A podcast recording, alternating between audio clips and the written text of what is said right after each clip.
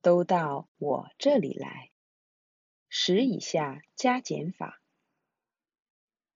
这是人迹罕至的丛林。每到夜晚，幽静的丛林就会传出悲切的声音。据说那是栗树树洞里的猫头鹰爷爷孤独的叫声。春天来到这寂静的丛林，溪水解冻，涓涓的流淌，万物复苏。可是猫头鹰爷爷的叫声没有停止。桃红色杜鹃花初放的一天，还在睡觉的猫头鹰爷爷被树枝的摇动声惊醒。到底怎么回事？爷爷慢慢睁开一只眼睛，环顾四周。这时，有什么东西映入眼帘？是松鼠夫妇搬到这破旧的树洞来了。几天后，三只松鼠宝宝出生了。一、二、三，有三只呢。蠕动着的松鼠宝宝真可爱。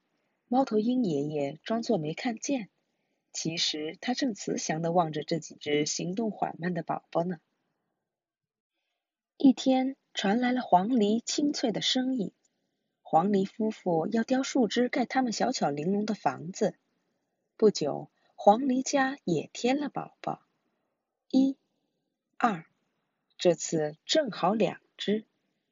三只松鼠宝宝加上两只黄鹂宝宝，一、二、三、四、五，一共五只。猫头鹰爷爷的嘴角露出了笑容。三只松鼠宝宝和两只黄鹂宝宝，五只宝宝在栗树上尽情玩耍。每当猫头鹰爷爷听到叽叽喳喳的吵闹声，就探出头来。本来猫头鹰爷爷白天要睡觉的，为了看这些小家伙，爷爷都不困了。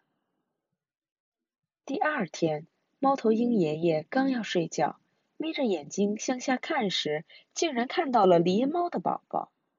一、二、三、四、五，还不少呢，有五只。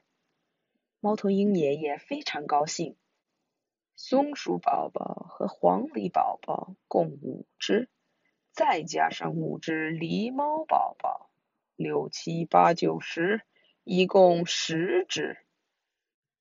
一天下了很大的雨，栗树下狸猫的洞被冲垮了，狸猫宝宝必须去寻找新家。猫头鹰爷爷非常舍不得，十减去五。现在剩五只了。猫头鹰爷爷无奈的看着剩下的宝宝们。那之后，欢一家子搬来狸猫的洞穴里住了。欢一家有三只宝宝，五加三，六七八。虽然没有狸猫宝宝在的时候多，但是也增加到八只了。猫头鹰爷爷的脸上又露出了微笑。可是有一天发生了可怕的事情，凶恶的黄鼠狼趁妈妈们不在，眨眼的功夫袭击了宝宝们的小家，叼走了一只松鼠宝宝和一只黄鹂宝宝。大吃一惊的猫头鹰爷爷扑腾着翅膀盘旋在栗树周围。黄鼠狼，你这个坏家伙，竟然叼走了两只宝宝！唉，这都怪我，要是我好好照顾他们的话。八只减去两只，现在只剩六只了。猫头鹰爷爷觉得这是自己的错，非常伤心。几天后，栗树枝又剧烈晃动，猫头鹰爷爷这回伸出锋利的爪子飞出洞口。可是这次不是黄鼠狼，而是可爱的栗鼠。一、二、三、四，一共四只。剩下六只宝宝，加上四只，一共十只，又变成十只了。时间过得很快，丛林里吹起了凉风。松鼠要找冬眠的地方，黄鹂也要去温暖的地方过冬。猫头鹰爷爷痴痴地坐在岩石上，望着跟随父母离开的宝宝们，直到宝宝们走出了爷爷的视线。离开了三只，心里空荡荡的。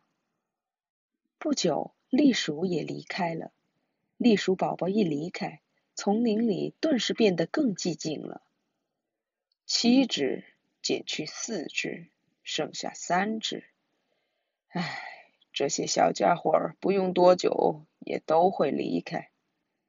猫头鹰爷爷紧紧的拥抱剩下的三只獾宝宝，爷爷的样子看起来很伤心。最终，连欢宝宝也离开了栗树。猫头鹰爷爷非常舍不得他们，在天空中久久的盘旋。明年我们再来，直到听完欢宝宝的最后告别，爷爷才回到栗树洞里。然后。爷爷进入了深深的梦乡。爷爷睡着的表情可真幸福，可能他正做着明年春天与宝宝们相见的梦吧。快看，猫头鹰老爷爷睡着的表情。嘘，安静。从数数到演算，这本书通过讲述猫头鹰爷爷像爱护自己孩子一样爱护动物宝宝的故事。介绍了十以下的加减法。独自住在丛林里的猫头鹰爷爷，从新搬来住户的那天起，忘我的照顾这些动物宝宝，数宝宝数目的同时，爷爷也感到了乐趣。让孩子们也跟猫头鹰爷爷一起数一数动物宝宝的数目，以加强对数的加减法的认识。学习加减法时，初期可以让孩子使用数整体数目的方法。换句话说，加法就是把集中在一起的事物一个一个全部数一遍；减法就是去掉一定的事物后，把剩下的数一遍。像这样，五加三的话，六七八；七减去二的话，六五。这种方法使计算更有效的被接受，同时。在学习加减法方面也会有长足的进步。